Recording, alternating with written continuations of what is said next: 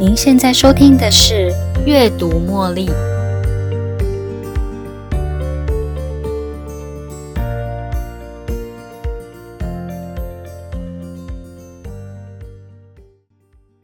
欢迎收听《阅读茉莉》。今天想要跟大家聊聊面对失败的态度，以及如果你想要成功，我们就要先提出质疑。质疑什么呢？为你的现状。为你的生活习惯、传统习俗等等的种种社会共识，保持怀疑的态度。如果你想了解更多，我们开始吧。当我们提到失败，它的另外一个相反词“成功”就会隐隐约约的在我们的脑海中浮现出来。好像当一个人做一件事情呢，他却以失败收场时，就代表那个人并不成功。其实，失败跟成功，他们是一体两面的事情。个人的成功是从失败中汲取教训，知道自己为什么失败，然后学到下次怎么样去扭转局势，才能够进一步开启成功的钥匙。所以这里有一个观念：成功跟失败其实是一直的存在。如果没有失败，也不会有成功啊。失败它并不是一个没有出口的结局哦。因为我们曾经失败过，所以在比较之后才知道，哦，原来这个就是成功。认清楚这一点，才能够重新定义价值观，才能够继续的形塑让我们能够成功的新观念跟新习惯。而新观念跟新习惯也能够塑造一个新的文化。那为什么我们要塑造新的文化呢？听起来好像是现在的文化不太适合我们。是这样吗？又或者是，如果现在的文化是适合我们的，那么我们继续停留在现在的习惯，不是很好吗？台湾在大概四五十年前，如果你问任何一个成年人最好的工作是什么，我想大概会有百分之九十的人回答公务员，因为在当时的一个氛围。人人都认为能够考上公务员就是取得金饭碗，然后基本上呢，你的人生就已经成功了一大半。为什么呢？你可以享受很多优惠的方案，你也可以有比一般人还要少将近一半的水电费支出，还有很吸引人的退休条件，或者是你也可以被分配或是请调到离家里最近的公家机关上班。好康多到说不完呢，可以说是钱多事少离家近最具代表性的工作。因为在大部分人的心中，成功的定义就是口袋有钱，然后有享受公家饭碗的权利。回过头来，我们想想哦，在四五十年后的现在，如果现在问你最好的工作是什么，我想应该不会有人。想也不想的就会说去当个公务员吧。这四五十年后之间发生了什么样的事情，会让我们在这些观念上有了转变呢？我们先来打个比方，假如三十年前的你还是个十五岁的孩子，十五岁的孩子在在当时应该是初中刚毕业，然后呢，大人就会鼓励你。应该要开始准备考取公务员，在这个现代听起来有点奇怪的观念，在当时啊，其实是最自然不过的事情。所以在那样环境、那样氛围长大的你，当然不会觉得奇怪，更不会觉得你想要反抗，或者是有存有其他的意见，因为在你们的这个村子里，能够在当时能够上初中的孩子。除了需要继承家业、需要学习商业技巧，或者是要继续升学，未来当老师啦、医生或是律师的人以外，其他的人呢，就会为了要考上公务员来做这样的终身职业准备。所以呢，你在当时呢，也顺利的考上了公家机关，成为公务人员。于是呢，在三十年后的现在，你现在四十五岁。在这三十年之中，你曾经享受过最优惠的存款方案、最吸引人的退休条件，还有比一般人少将近一半的水电费支出。你还能够被分配或请调到离家最近的公家机关上班。但是呢，后来的这几十年，政府为了消弭人民对于公务人员预算还有社会成本的质疑，因为公务人员最优的福利而造成社会的其他层面的不满，而必须要让政府决定选择做出一些微调。在这些你看起来似乎不太公平，因为一直以来能够考上。公务人员本来就代表着能够享受到这些福利，以及在你六十五岁退休之后能够享有跟前人相同的福利。但是现在才四十五岁的你啊，你拿了跟一般劳工差不多的福利，跟其他的公务员前辈比起来，好像并没有你在三十年前应考的时候想象中占了许多优势，所以。你不妨问问自己：现在的你可以定义自己成功吗？我想这些后续的社会现象都是不可避免的结果。不过，我们不单单只用结果论。现在的你其实可以重新定义价值观。虽然你还没有真正遭遇失败，不过我们可以打造新的文化。新文化之所以要能够形成，是代表我们。质疑现在的状态，质疑现在的生活方式，对于我们现在保有的传统啊、习俗啊、观念、习惯这些社会共识，抱持怀疑的态度。而所谓的社会共识，说穿了，它也只是集体共识。集体共识的形成，并不代表每个人都有相同的程度或者是等量的看法。有可能某些人只是跟着人潮推进，人云亦云，他并没有自己的看法。而这样的一个集体共识呢，主要是由一个比较巨大的力量来支持这样的共识。所以，这个共识并不代表是绝对的正确，也并不代表你在这样的共识底下活着，你能够成为那个受益者，或者是能够有所成长。有时候，我们也只是在这样的共识底下的牺牲者。所以，当你知道维持现状没有办法帮助我们遇见更好的自己，遇见更好的未来，那么为什么我们不去调整现状呢？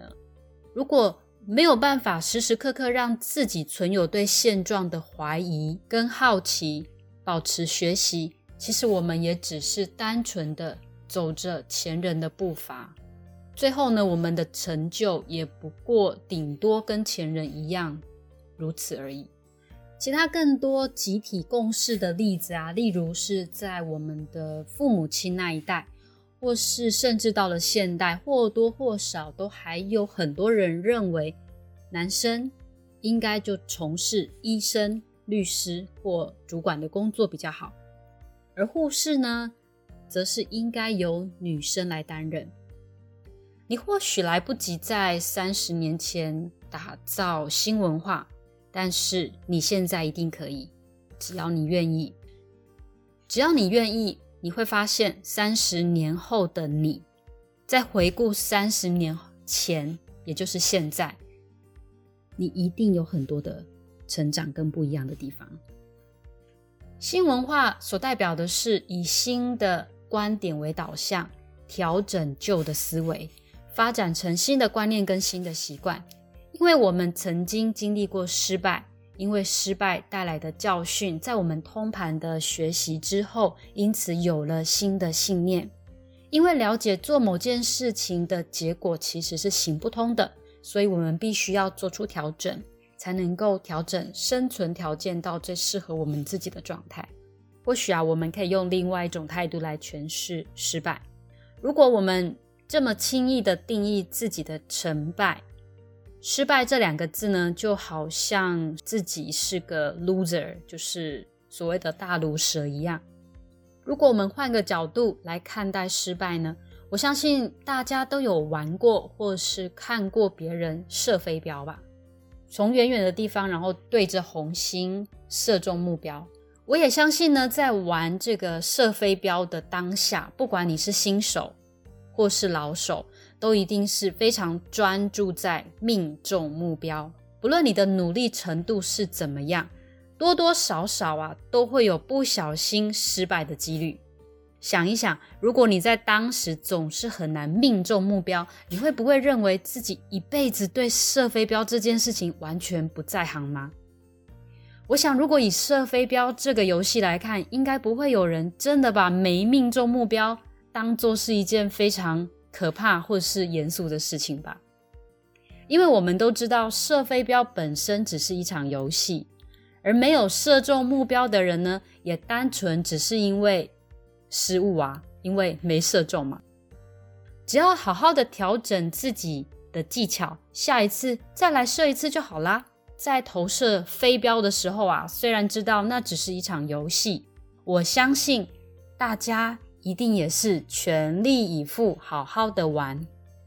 所以，我们利用射飞镖的经验，回到刚刚的失败的主题。如果认为失败是个大灾难，从此你可能无法再爬起来，那么“失败”这两个字啊，就好像是刺青一样，烙印在我们身上，跟着我们走一辈子。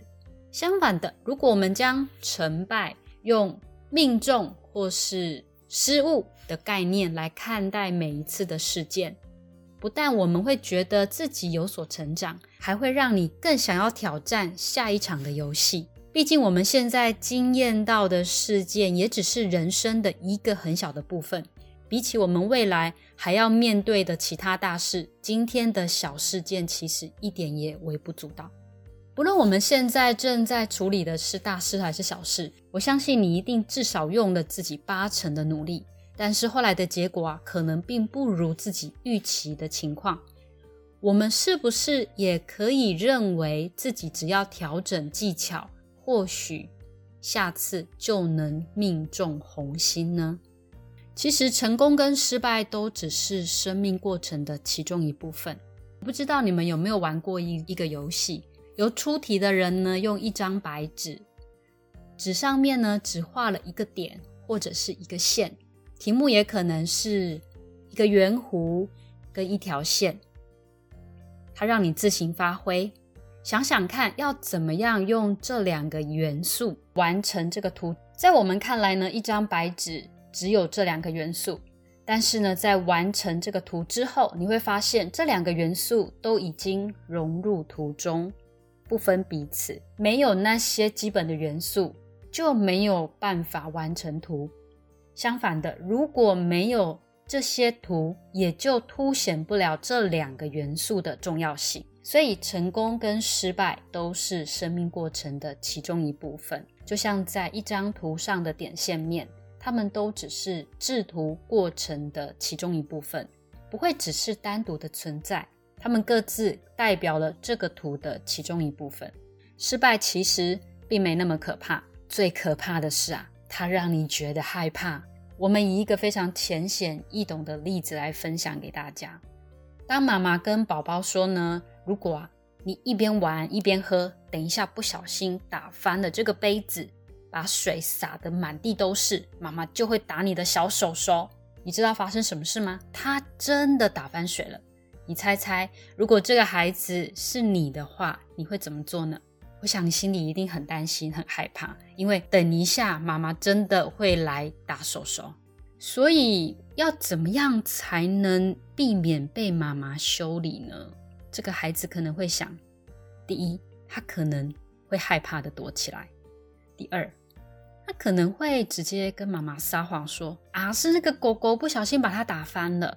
或是会跟妈妈说自己亲眼看到小弟弟把他弄翻的，又或者是呢，这个孩子呢会随便拿家里的衣服或毛毯把湿地板整个盖住，这样子妈妈就不会发现地上湿湿的呀。另外，同样的例子，但是大人的话语却是聚焦结果在学习上。如果我们直接告诉孩子说，一边玩一边喝水，容易打翻杯子哦。如果不小心打翻了杯子，水就会洒得满地都是，也会让别人滑倒。所以，如果你看到地上都是水，记得拿抹布帮忙将地板擦干，这样子才能保护自己和别人不会滑倒。好，我们对照一下以上这两种说法。第一种说法呢，是将这样的错误聚焦在处罚上。所以，当孩子把水杯打翻了，先不去谈论是不是故意的，这个时候呢？如果我们马上打他的手，那么孩子学到的是，他每次做错事一定都会被修理，所以不能让大人发现他做错事。所以孩子学会的是找方法来掩盖失败，掩盖他的错误。他可能会因此而编织更多的谎言，来圆更多的谎言。那第二个说法呢，是将结果聚焦在学习上。当我们大人引导他，请他自己到厨房拿抹布，然后将打翻水的地方擦干。在下一次，即便孩子真的自己很调皮，不小心在玩耍的当下打翻水，他也会知道应该要如何处理善后，防止别人跌倒。所以，以这个例子来看，当我们面对错误的时候，如果我们可以将焦点放在学习上，而不是。将焦点放在指责自己或指责别人、检讨过错这件事情上面，那么我们真正学习到如何让自己变得更好。有一句话是这么说的：“We learn for progress, not perfection。”我们并不是为了完美而学习，我们是为了进步，所以从失败中学习。这样的学习方式才能让自己走得更长更远。失败的经验其实不是要击倒我们，它是在帮助我们停下来检视有哪些需要调整的地方。只要我们还是往前走，就一定会遇到挫败，有时大有时小。而这些经验呢，其实都只是人生的一部分。没有挫折，就没有办法很清楚的从价值观中定义成功。而失败本身呢，并不可怕。最可怕的是跌倒了，就以为人生就这么 game over，然后停留在评断自己失败的人生。所以，当你无法从失败中爬出来，也走不出来的那个自己，才是最可怕的。最后，本集有七大重点，如果你想要成功啊，第一，要从失败中汲取教训，知道自己为什么失败，学习怎么样扭转局势的方法。第二。承认失败跟成功其实是一直的存在，这样呢才能让自己通往导向成功的新观念跟新习惯。第三，如果你想成功，就要先提出质疑，为你的现状、为你的生活习惯、传统习俗等等的社会共识，保持怀疑的态度。第四，跟射飞镖的经验相似，面对人生的每个挑战，其实都只是游戏一场。我们全力以赴，好好的玩，没有人会记得清楚你没投中过几次。只要在调整自己的技巧，或许下次就能正中红心。第五，成功跟失败就好像是图上面的点线面，它们都只是制图过程的其中一部分，没有任何一个元素是单独存在，各自会代表了这个图的其中一部分。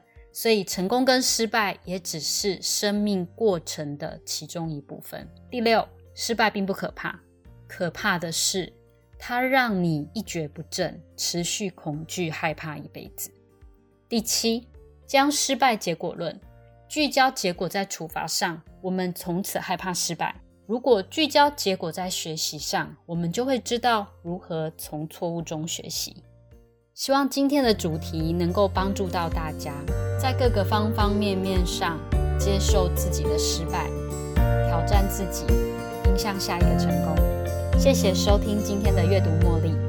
如果您对本节目有任何回馈，或是对于今天的主题有其他分享的地方，也都欢迎您留言给我哦。感谢您的收听，祝福您有个美好的一天，拜拜。